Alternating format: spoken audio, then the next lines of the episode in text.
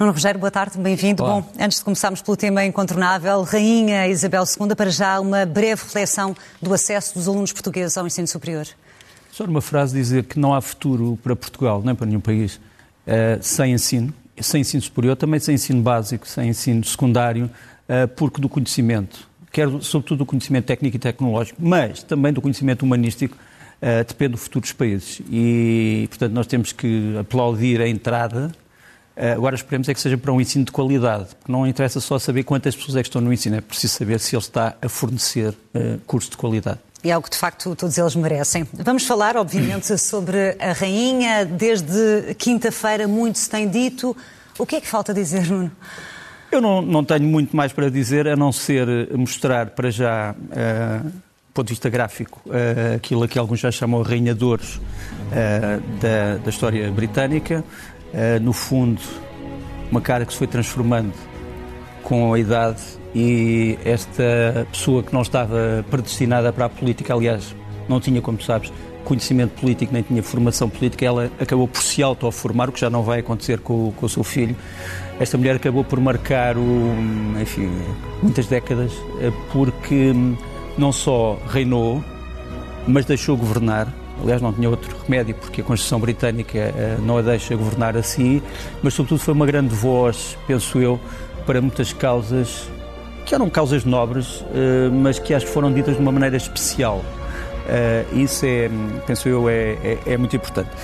Agora, eu podia chamar-lhe uma rainha para todas as estações. Havia um grande filme sobre Thomas More chamado Um Homem para Todas as Estações ou Um Homem para a Eternidade, e aqui está uma rainha para todas as estações Uh, apesar, apesar das críticas e apesar, obviamente, das reflexões menos positivas, uh, quando nós partimos desta vida, geralmente gostamos de ser recordados, sobretudo, pelas coisas boas. E há muitas e coisas boas muito, a recordar. Muito consensual, não é? Uh, eu dizia que a rainha não, não, não, não governa, reina, mas pode trazer uma mensagem que desarma as pessoas e que desarma hostilidades. Isto é o que se passou num banquete em 2011, na Irlanda, em que a rainha surpreendeu todos agus a.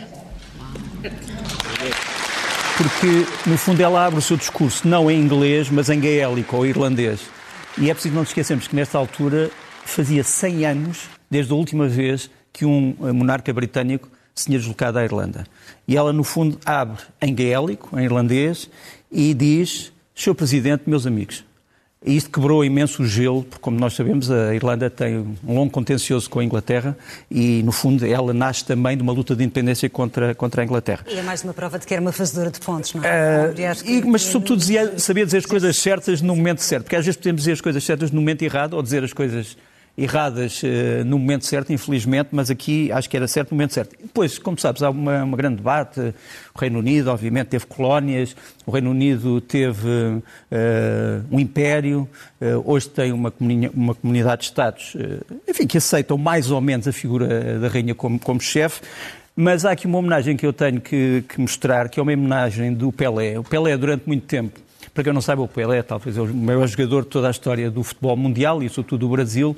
E, uh, do Brasil e, do futebol mundial, uh, e ele presta uma homenagem sentida à, à rainha, no fundo lembrando os momentos em que recebeu troféus da mesma rainha. O Pelé, que geralmente é olhado como um dos elementos que mais representou uma minoria dentro do Brasil, uma minoria étnica, os negros descendentes de escravos, e que muitas pessoas acharam que nunca tiveram, no fundo, um futuro dentro do Brasil. Uh, mas é este homem que vem prestar também uma, uma homenagem comovida. Muito sentido esta homenagem. E falando agora do sucessor, um homem que mais tempo, não é, esperou para ser rei.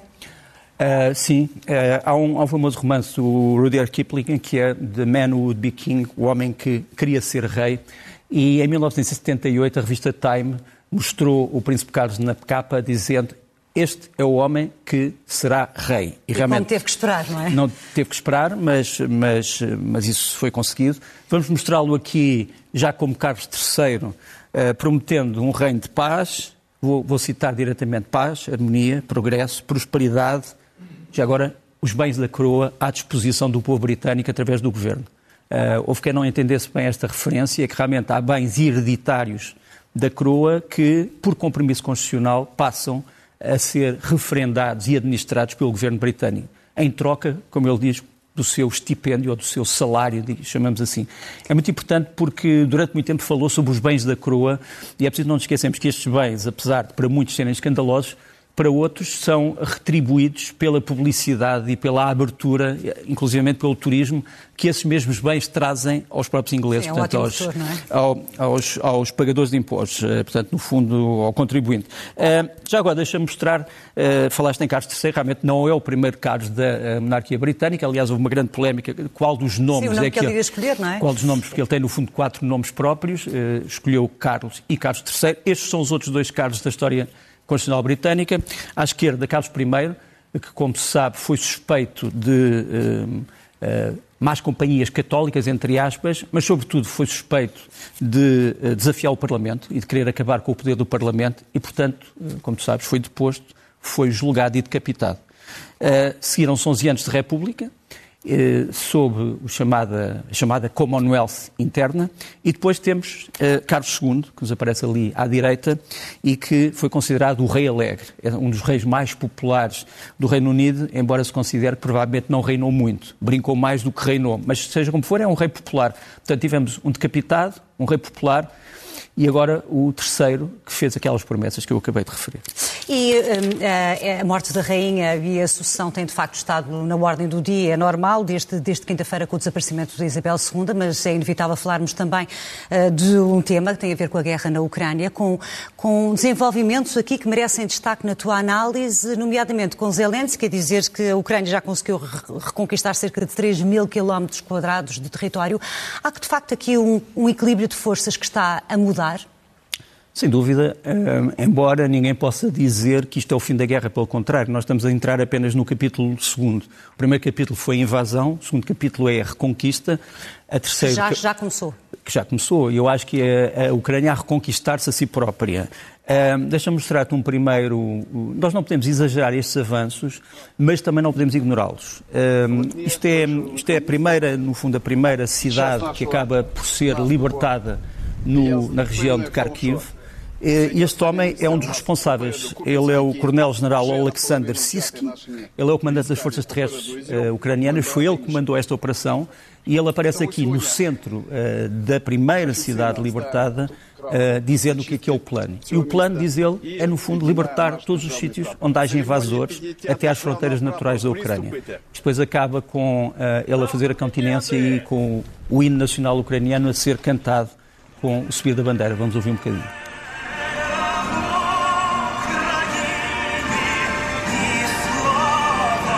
Isto foram realmente as primeiras imagens uh, da entrada dos uh, ucranianos numa das cidades que estava ocupada, no, no Oblast Kharkiv, mas para as pessoas perceberem, eu vou mostrar quatro mapas para que se entenda o que é que está neste momento a passar-se.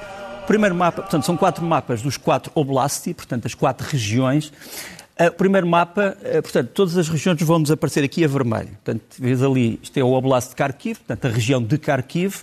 A, a, eh, as setas azul são as ofensivas ucranianas. Eu acho que talvez pudéssemos sempre mantê-lo uh, ampliado para eu poder explicar um bocadinho melhor o que é que está a passar. Portanto, as setas azuis são as ofensivas ucranianas, como tu vês, são ofensivas, digamos, de ocidente para leste, até chegar praticamente aos limites do, uh, do enclave. Uh, muitas dessas ofensivas uh, já chegaram praticamente até essas fronteiras, mas ainda há combates.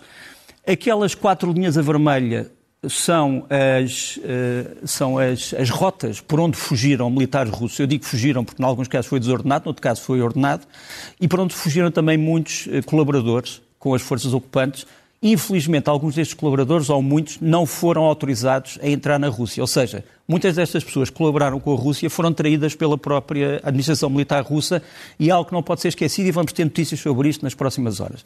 Aqueles três polígonos que aparecem a vermelho são as três grandes bases russas de onde têm sido lançados ataques contra a Ucrânia. E estas bases estão neste momento também em risco. Quer dizer, porque a Ucrânia pode ser tentada a reagir. Temos ali, não sei se podemos ampliar outra vez, eh, peço desculpa, portanto, temos ali Belgorod, eh, uma cidade que está sempre, começa ali à esquerda, portanto, Belgorod à esquerda. Depois, no meio, temos uma das maiores bases aéreas russas que acaba de ser desmascarada por coordenadas que apareceram uh, nas redes sociais. E terceiro, no fundo, uma base, enfim, recuada, mas pode também servir digamos assim, para, para, para a entrada de tropas. É evidente que este avanço ameaça outros oblasts e outros sítios onde a Rússia tem forças. Vamos mostrar o segundo oblast, que é o oblast de Kherson. Kherson é uma zona, uh, como sabes, no sul, portanto é uma espécie de tampão entre a Ucrânia e a Crimeia ocupada. E de onde foram surgindo as primeiras notícias? As primeiras, não, é, aqui começou, não, aqui começou realmente a ofensiva no dia 29. Agora, os ucranianos, quando começam esta ofensiva, nunca disseram quais eram os objetivos gerais das várias ofensivas. Que é normal, faz parte Que é normal e vai continuar, vai continuar, posso-te garantir. Uh, tens ali a azul, uh, nas, estrela, nas perdão, as setas azul são os, os, sítios onde os ucranianos lançaram ofensivas, uh, não só contra o Oblast de Kherson, mas contra algumas posições russas que ainda estavam perto de Mykolaiv. Portanto, os ucranianos achavam que a Rússia podia tentar reagir tomando Mykolaiv, que nos aparece ali à esquerda. Depois tens umas estrelas em azul, que são os ataques que a Ucrânia tem feito uh, por trás das linhas do inimigo, e duas linhas. A linha azul, que é a linha até onde já chegaram os ucranianos, e a linha verde, que é a linha onde aparentemente querem chegar. Essas duas linhas, como, como vemos, uh, são a margem uh, norte do rio de Dnieper. Certo. A margem sul do rio de Dnieper uh, tem sido atacada uh, por uh, vários meios e depois embaixo temos a Crimeia, que obviamente é também um dos objetivos dos ucranianos, embora seja um, um, objetivo totalmente difícil. Agora, há muitas pessoas em Moscou que dizem o seguinte, se a Crimeia for ameaçada ou tomada, é muito difícil o regime de Vladimir Putin manter-se no poder. Pronto. Terceiro, terceiro oblast. A terceiro oblast é o oblast de Donetsk, portanto estamos a falar já do Donbass, portanto a zona que os russos disseram que era a zona natural onde eles queriam progredir. E a verdade é que este oblast, que está ali, portanto, com a mesma fronteira a vermelho, só está em parte, uh, digamos assim, ocupado pela, um, pela, pela Rússia. Portanto, a linha azul, para, para a esquerda da linha azul, temos forças ucranianas. Para a direita da linha azul, temos forças russas. E temos ali as duas uh, setas por onde está neste momento a haver ofensivas. Há aqui forças que estão a vir do tal Oblast Kharkiv para ajudar as forças ucranianas em Donetsk para ver se conseguem retomar território. E depois tens uma coisa muito importante que são as estrelas, que são os ataques que os ucranianos estão a fazer também, mais uma vez, na retaguarda. Isto vai desde o norte, vai até o Oblast de Luhansk, até Mariupol. Portanto, isto é o terceiro Oblast. Quarto Oblast, e para acabarmos, eh, é o Oblast menos conhecido, o Zaporizhia Zaporizhia temos ali um círculo a vermelho, que é o círculo onde está a central nuclear de Energodar, onde neste momento há uma grande polémica a saber o que é que vai acontecer àquela central. Sim, os pedidos para ser desmilitarizada uh, essa zona, não é? Dá dois No fundo é uma bomba relógio que está ali, quer dizer, não, não há outra maneira de dizermos. Aquela linha azul é a linha de separação. O, o Oblast está quase todo ocupado pela Rússia, mas é aquela é a linha de separação entre as forças ucranianas e russas. Portanto, os russos, os ucranianos ocupam, digamos, o norte, o extremo norte do Oblast e a Rússia ocupa tudo o resto, mas mais uma vez os ucranianos estão a fazer o quê? Estão uh, ofensivas, portanto, as, uh, os setas a azul e depois estrelas, ou seja, ataques muito profundamente no território do inimigo. O que é que este Oblast tem para além do mais diferente? É que está a haver uma grande resistência da população civil ucraniana organizada numa espécie de movimento subversivo que todos os dias traz dores de cabeça à Rússia. Portanto, isto é o que eu posso explicar mais resumidamente sobre o que está a passar neste momento. E de resto, é uma situação que seguramente dá muitas dores de cabeça, é uma motivação para as tropas e para o povo ucraniano em sentido diverso para a Rússia, com o Kremlin que, que continua aqui a manter-se num aparente silêncio, querendo mostrar que está, que está tudo bem. Mas quem consulta as redes sociais russas, sobretudo as dos, dos analistas militares, que são quase todos eles ex-militares, ou, ou, militares que escrevem com o seu pseudónimo, encontramos uma autêntica guerra civil em que neste momento uh, o Ministério da Defesa russo está a ser atacado e dizer que devia ter feito alguma coisa, escondeu a verdade. Uh, Putin já é considerado uh, menos dotado intelectualmente por alguns comentaristas. enfim, está a haver uma autêntica guerra civil nos meios sociais russos. Agora. E não só o... por parte de alguns combatentes nem familiares, mas também por. Por parte de analistas que alguns deles até estarão próximos de algumas fações que se podem neste momento degladiar em, em Moscou. Mas deixa-me só mostrar-te aqui, a propósito disso, três, três, três documentos muito importantes uh, que foram publicados esta semana. O primeiro documento é um documento que foi, digamos assim, fugiu Uh, do Ministério das Finanças, é o documento que aparece ali à esquerda. Portanto, é o quê? É um documento do Ministério das Finanças russo, onde se explica qual, quanto dinheiro é que vai ser pago uh, às famílias das pessoas que morreram. E nós sabemos que são 48 Uh, sabemos que é o número que nos aparece ali em milhares de milhões de rublos, e depois, se dividimos esse número por aquilo que também nos aparece ali, que é o subsídio para cada pessoa, vamos ver que a Rússia admite que perdeu 48.838 homens. Ora bem, a Ucrânia tem dito que eh, eliminou 52 mil, portanto, nós estamos não provavelmente assim, muito longe. Claro, muito longe. Essa. Depois, à direita, é um documento também interessante, é um documento feito por um grupo de oposicionistas que neste momento ainda está no poder na Rússia, ou seja, são os deputados da Câmara Municipal de São Petersburgo, que pedem que Vladimir Putin, pelos resultados da guerra, seja julgado por traição e seja impugnado. Uh, eles já tinham estado contra o início da guerra, mas voltaram agora a fazer esta petição. Depois tem ali um, há um documento ali a preto, mais pequeno, que é uma tentativa do Kremlin uh, alinhar com o Concerto das Nações, uh, associando-se aos funerais de Isabel II. Putin, que já disse que não vai estar presente. Cumprimentando o rei, não sei se seria convidado, cumprimentando o rei e, e falando da história britânica, dizendo que a rainha foi uma figura ímpar da história mundial e da história britânica isto foi uma tentativa realmente desesperada, um bocadinho desesperada do Ministério dos Negócios Estrangeiros e do Kremlin de voltar a uma espécie de normalidade que não existe. Agora, o que existe é isto. Um, infelizmente para a Rússia, para já, a, a principal cidade de, da zona de Kharkiv ocupada, que é a cidade de Izium, que era o quartel-general russo, neste momento está em vias de cair, ou pode já ter caído, enfim, não vamos agora aqui especular. O que sabemos é que a Rússia eh, abandonou muito material centenas eh, de carros de combate, de blindados, e são carros de combate T-80, só neste sítio muito pequenino, vamos encontrar, pelas minhas contas, 10 carros de combate T-80, que são dos mais modernos do arsenal russo. Isto era um carro que defendiam o quartel-general de Izium, e é uma imagem, penso eu, impressionante, porque são carros que são capturados, quer dizer, as, as tripulações desaparecem.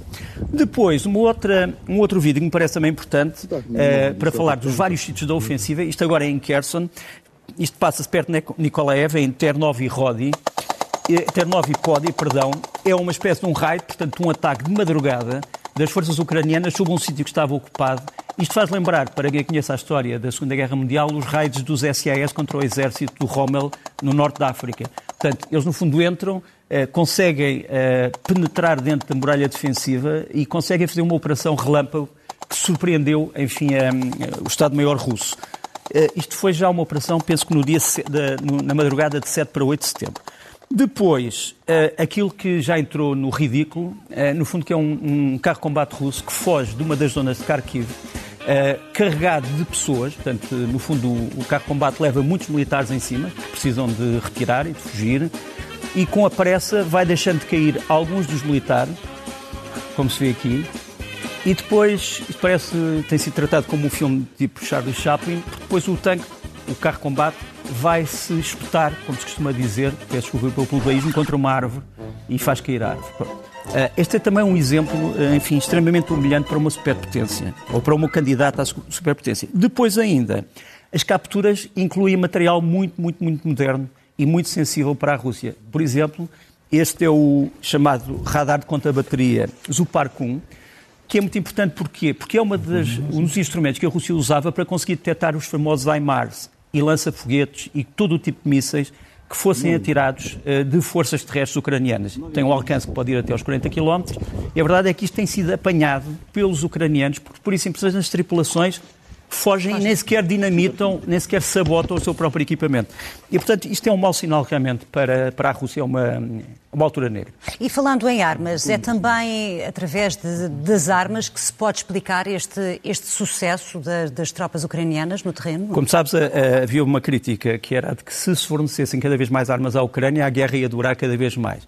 Aparentemente, se fornecerem mais armas à Ucrânia, a guerra pode demorar menos, porque o território reconquistado parece ser maior. Mas isso é uma opinião, enfim, do, dos analistas. O que nós podemos perguntar é quais são as razões do sucesso. Eu diria, sobretudo, qualidades humanas dos combatentes ucranianos, qualidades de comando, qualidades logísticas, mas depois também material, sem dúvida. Não só material ocidental, eu penso que sem o material ocidental todos nós percebemos que não havia triunfos ucranianos no terreno, mas os ucranianos têm também usado coisas que já tinham, por exemplo, esta peça eh, de artilharia, um, obus de 203 mm, o Pion, do, da 43ª Brigada de Artilharia Ucraniana, que é uma peça do tempo da União Soviética. Os ucranianos tinham centenas destas peças em uh, stock, modernizaram-nas, voltaram a usá-las com mais intensidade do que, que elas tinham antes. Quer dizer, a tecnologia militar ucraniana é também muito importante nisso e um dia havemos falar disto com mais, com mais, com mais calma. E ainda, eh, por exemplo, isto que é a integração de uh, mísseis uh, americanos, ingleses, uh, franceses, etc., em aparelhos aviação ucraniana. Isto é um Su-27, portanto um Sukhoi 27, um caça de superioridade aérea do tempo da União Soviética, que a Ucrânia tem, algumas dezenas. Isto são mísseis também de fabrico soviético, mas para além destes mísseis, a Ucrânia introduziu sistemas ocidentais e teve que fazer um trabalho de engenharia extraordinário que, que é silencioso, mas que também está no sucesso, está, está no sucesso, a ter efeitos, está no sucesso, é? esta, no sucesso desta campanha. É, é, portanto, é aqui, em resumo, é, é uma nova etapa desta guerra mais Sem favorável, dúvida, um pouco mais dúvida. favorável para a Ucrânia. Falar também uh, de outro tema que domina a atualidade internacional. Estamos na contagem decrescente para as eleições no Brasil, quando, Exatamente. ao que tudo indica, Nuno, uh, haverá uma segunda volta. Há uma segunda volta. Para já, o que, o que as sondagens indicam é que uh, Luís Inácio da Silva, Lula da Silva, está à frente, com 10% à frente de Bolsonaro. Os outros candidatos, enfim, não quero faltar ao respeito a ninguém, mas são um bocadinho de paisagem. É uma, uma eleição altamente bipolarizada, apesar de haver, por exemplo, um candidato extremamente sofisticado, que é o Ciro Gomes, mas que não se tem conseguido impor. Mas seja como for, um, provavelmente haverá uma segunda volta. Agora, as duas campanhas estão ao rubro, quer dizer, sem dúvida, quer dizer, estão, estão no fundo a usar táticas que têm aqui que ser analisadas. Primeiro, vamos... o eleitorado brasileiro gosta desse tipo de estratégia, não? Vamos, vamos, vamos ver, só saberemos, só saberemos na altura do voto, mas, mas só para, vamos começar pela campanha do Lula. Uh, um dos temas, que eu tudo deste vídeo, Lula, o Brasil vai virar comunista. Você de novo, cara? O melhor tempo foi do Lula. O povo comprava casa, carro. Lula vai fechar as igrejas. Ele foi presidente e nunca fechou. Inclusive Esta foi o Lula que ideia, porque essa é um vídeo bem feito, é ah, Lula uh, vai reagir porque o Bolsonaro só traz fantasmas. Pronto. Portanto, é a primeira. da realidade, é isso. Está desfasado da realidade. Não, e, e, traz coisas que não têm a ver, no fundo, com aquilo que é o verdadeiro currículo de Lula. Segunda, segunda imagem, também é interessante, é uh, Lula estadista. Lula não como homem do povo, não como homem que esteve preso, não como antigo sindicalista, mas... de dois 7 de setembro, um em 2006 e outro em 2010, em época eleitoral. E em nenhum momento a gente utilizou um dia da pátria, um dia do povo brasileiro, o dia maior do nosso país por conta da independência, como instrumento de política eleitoral. Portanto, e o presidente que não usa o dia da independência para fazer política partidária. Mas depois também uma aproximação do Lula, que teoricamente virá da esquerda, ao centro e à direita brasileiras. Duas imagens só para provar isto. Primeiro, morte de Isabel II, fotografias na campanha Lula, de Lula com Isabel II. Se calhar para captar votos os mais tradicionais. Parece, não, não estou a ver muito bem, não estou a ver muito bem outro, outra, outro destino, digamos, para estas fotografias. E depois a paz que Lula faz com os evangélicos. Uh, o grupo dos evangélicos, como sabe, foi importante nas eleições americanas, foi cortejado pelo Trump. No Brasil é cortejado pelo Bolsonaro. Uh, é um dos grupos hoje mais importantes, mais importante que a Igreja Católica no Brasil, ou quase tão importante.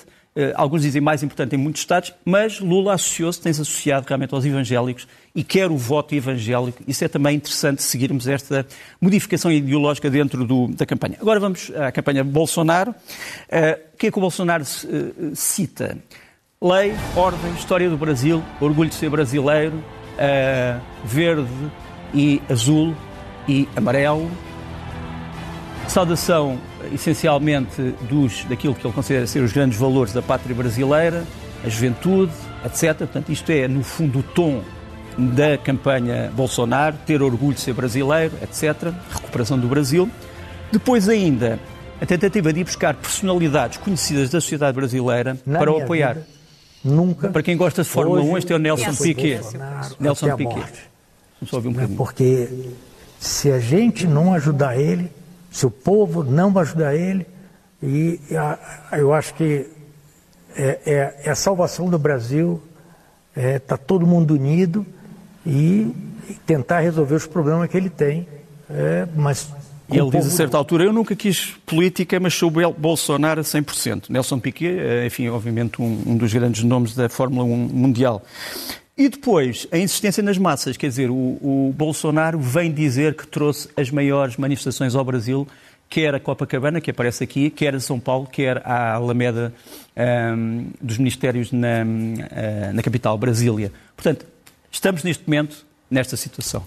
Vamos ter que aguardar pelos resultados finais, porque sabemos sempre que sondagens são sondagens. Vamos olhar, Nuno, passar aqui em revista outras notícias que marcaram esta, esta semana e vamos começar uh, com o teu olhar por Angola, porque também ainda há aqui muitas críticas ao resultado das eleições gerais. Dá, a UNITA continua a fazer críticas, agora a UNITA já não diz que ganhou em todos os distritos eleitorais, mas que ganhou por 1 ou 2%, portanto agora o resultado para a UNITA já é 49 qualquer coisa contra 48 qualquer coisa, portanto ganha, mas não com a porcentagem que julgava antes. A verdade é que, para a desilusão da UNITA e para a desilusão das pessoas que, uh, no fundo, acham que isto devia ser tudo repetido ou recontado, temos já uh, o secretário de Estado americano, Anthony Blinken, a saudar o novo presidente de Angola, João Lourenço, causando grandes protestos, porque há quem ache que isto só deveria acontecer depois de todo o contencioso eleitoral ter sido limpo. Mas, seja como for, o amigo americano vem saudar realmente João Lourenço. Depois, umas eleições que vêm também já aí, as eleições em Itália, as eleições para o Parlamento italiano, eh, são eleições em que vamos ter, no fundo, duas grandes coligações, uma coligação de centro-direita e uma coligação de centro-esquerda, mas são coligações informais, quer dizer, ninguém garante se os membros dessas coligações se vão manter dentro do barco. O que para já se diz é, são estes resultados, não sei se podemos ampliar. Portanto, no fundo, o centro-direita, nas últimas quatro sondagens, teria à volta de 40 e eu não estou aqui a ver bem, mas 46%, pronto, 46%. a coligação de centro-esquerda teria 28,5%, os liberais 6,3% e o movimento 5 estrelas, que é o tal movimento populista que tem co-governado a Itália, teria apenas 12,4%, o que mostra que o populismo pode nem sempre dar resultado. E depois tens outros votos, por exemplo, o voto da diáspora ou de outros partidos, 7%. Enfim, é, parece uma vitória clara da coligação centro-direita, mas, como eu disse, esta é feita de quatro ou cinco partidos, eh, o Fratelli d'Italia, o Força Itália, a Liga Norte, podem não se dar bem uns com os outros. E, portanto, eu reservaria ainda o meu juízo para o resultado final destas eleições. Tenho ainda aqui nas notícias da semana o Irão, que está outra vez em mais relações com os Estados Unidos, como se fosse uma novidade, com Israel, e que lança agora uma nova corveta uh, extremamente moderna, aparentemente, uh, com uh, mísseis também de última geração, e que alguns duvidam que existam mesmo estes mísseis, mas a verdade é que eles foram lançados foram mostrados e o Irão quer se afirmar mais uma vez como uma potência naval com tecnologia. Depois, queria trazer também aqui a notícia do referendo sobre a Constituição chilena. A Constituição chilena, como sabes, devia ter sido mudada através de uma proposta feita, sobretudo, pelos partidos que apoiam o atual governo, que é um governo de esquerda e centro-esquerda. Uh, foi chumbada esse, esse, essa proposta em 62% de pessoas que votaram contra essa nova Constituição e este é o primeiro, e agradeço à pessoa que, que me enviou, esta é o primeiro, a primeira reunião do governo chileno para, para, para analisar as consequências desta, deste chumbo constitucional, que pode causar algum problema no Chile, mas a verdade é que este governo pensava que iria ganhar com uma maioria absoluta, depois começou a ver as uh, sondagens, começou a perceber que não e pensa, se calhar, fazer uma nova proposta mais moderada que possa, digamos assim, cativar todos os chilenos. Por fim, José Porrel, como sabes, é o chefe da diplomacia europeia, foi na sexta-feira, portanto há dois dias, visitar uh, a chamada Força de Paz Europeia, da União Europeia, na, eh, em Moçambique, que está a treinar o exército moçambicano contra o terrorismo, eh, que é comandada pelo Brigadeiro-Geral Lemos Pires e que é, sobretudo, constituída por portugueses, embora tenha elementos de cinco países da, NATO, da, da União Europeia. E Borrell veio dizer não só que acha que esta missão está a fazer maravilhas, mas que irá continuar a ser apoiada com todos os meios pela União Europeia. Muito bem, feita esta revista por outros temas que marcam a atualidade, vamos às tuas sugestões de, de leitura. Quais é que são os livros que nos traz esta semana? Olha, dois a dois. Primeiro, eh, A Viúva de Windsor, eh, do embaixador José Bolsa Serrano, eh, que é, no fundo, uma biografia não autorizada, mas muito rica sobre a rainha que morre. Depois do Joseph Pierce, um livro que eu acho que devia ser traduzido em português chamado Faith of Our Fathers, que é a história da religião no Reino Unido, na Inglaterra. Não te esqueças que uh, há um grande problema entre católicos e protestantes no Reino Unido. Há a criação da Igreja de Inglaterra e, e este traça, desde o início dos tempos, um, a importância da religião nos assuntos políticos uh, britânicos. Faith of Our Fathers, a, a, fé dos nossos pais. Depois, um livro que tem causado polémica, sobretudo entre a esquerda uh, espanhola, do Arturo Pérez Reverte, Linha da Frente, uh, o primeiro romance do Arturo Pérez Reverte sobre um, sobre a Guerra Civil de Espanha. Vai dar origem a uma série de televisão Uh, eu não acho que seja dos melhores romances do Revert, porque acho um bocadinho uh, influenciado por outras coisas, portanto não parece muito original em algumas das suas passagens, mas é um grande romance. Não é o melhor para mim, mas tem dado grande polémica, porque há quem diga que ele olhou para isto com um distanciamento tão grande, tão grande, tão grande, que não se sabe bem em que linha é que ele está. Bom, acho que é uma crítica injusta. Depois, aquilo que para mim foi um dos grandes romances de ficção científica do século XX, O Homem Caiu na Terra, que depois deu origem a um filme com o David Bowie, já vamos falar outra vez do David Bowie, que é do Walter Travis, foi agora editado em português e é um romance de ficção científica que não é igual aos outros. Uh, não vou contar a história, mas começa com uma pessoa que descobre a Terra, vive na Terra, mas não é da Terra. Pronto. E, e para quem quiser saber mais, para quem quiser, hoje, vá hoje à Feira do Livro, é o último dia. Ah, e já agora, enfim, eu não gosto de apresentar uh, uh, coisas familiares, mas isto é um livro muito importante chamado Direito Descomplicado. São 50 perguntas e 50 respostas que as pessoas que têm problemas com a justiça e que não têm e que querem estudar direito uh, têm aqui para, para perceber da Luís, da Luísa Teixeira da Mota e da Inês Rocheiro, duas advogadas, que fizeram já um blog que se chamava Pão de Law, Pão de Lei, e que agora lançou o Direito Descomplicado. E pronto, aqui está a sugestão. Muito bem, e dos livros, vamos passar para os filmes. O que é que sugeres? Olha, começo com, uma, com uma, o, a estreia no documentário da Sofia Pinto Coelho, nossa ilustre colega, na um Filmes um, um documentário sobre a descoberta das raízes uh, de Cabo Verde, uh, da Guiné, como é que uma família entre pai, filho e avô uh, conseguem redescobrir quem são, e é, portanto, o primeiro, primeiro documentário da Sofia Pinto Coelho. Depois a seguir, vai, vai ser visto no dia 15 no Cinema, Cinema City. City. Depois temos A Ilha das Mentiras, da Paula Conte, um grande, um grande filme, enfim, sobre um mistério aqui perto de nós, é bem Portugal, mas é, tem um, tem um odor a Galiza e é um grande, um grande, um grande filme, A Ilha das Mentiras. E por fim, enfim, a biografia do David Bowie. Já está a uh, outra vez. Ou David Bowie, como alguns uh, pronunciam. Moon Age Daydream também vai estrear para a semana. Uh, mostra imagens nunca conhecidas do, do enfim, desta grande estrela enfim, da música do século XX. Uh, vai mostrar bocados da sua vida, vai mostrar montagens, vai mostrar algumas coisas que eu não posso aqui revelar, mas o melhor é ver o Moon Age Daydream sobre o David Bowie. Muito bem, Nuri, agora vamos eh, terminar com as sugestões da semana que nos chegam em português e também em ucraniano. É verdade. Olha, começamos com um grupo de jovens portugueses, os Mantou, eh, que lançam agora um EP, o Time Quake, mas isto é, o, é, é, tirado de um concerto deles. Eles estão entre a balada e o chamado rock progressivo e o jazz rock vamos ouvir aqui um bocadinho. Isto é, uma, é um concerto que pode ser visto no Jardim Sonoro A Semente, são 40 e tal minutos de música. Vamos ouvir um bocadinho.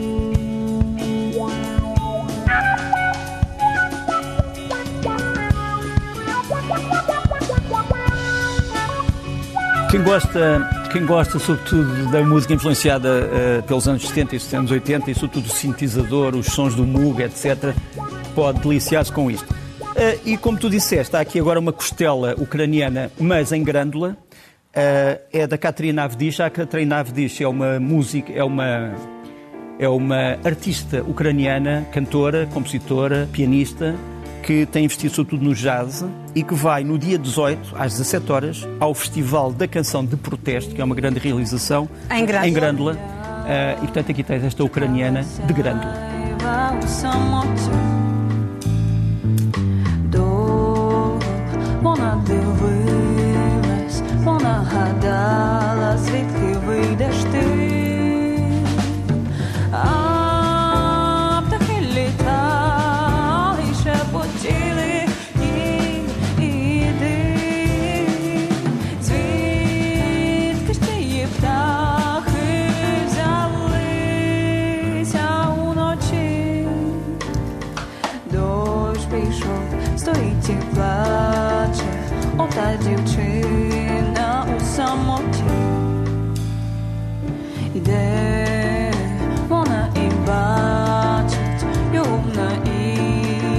Convite, dia 18, Festival da Canção de Protesto em Grândola, às 17 horas. É assim, com este som, Nuno Rogério, que nos despedimos. Até a próxima. Obrigada, até para a semana e que lançamos um curto intervalo neste Jornal das Duas.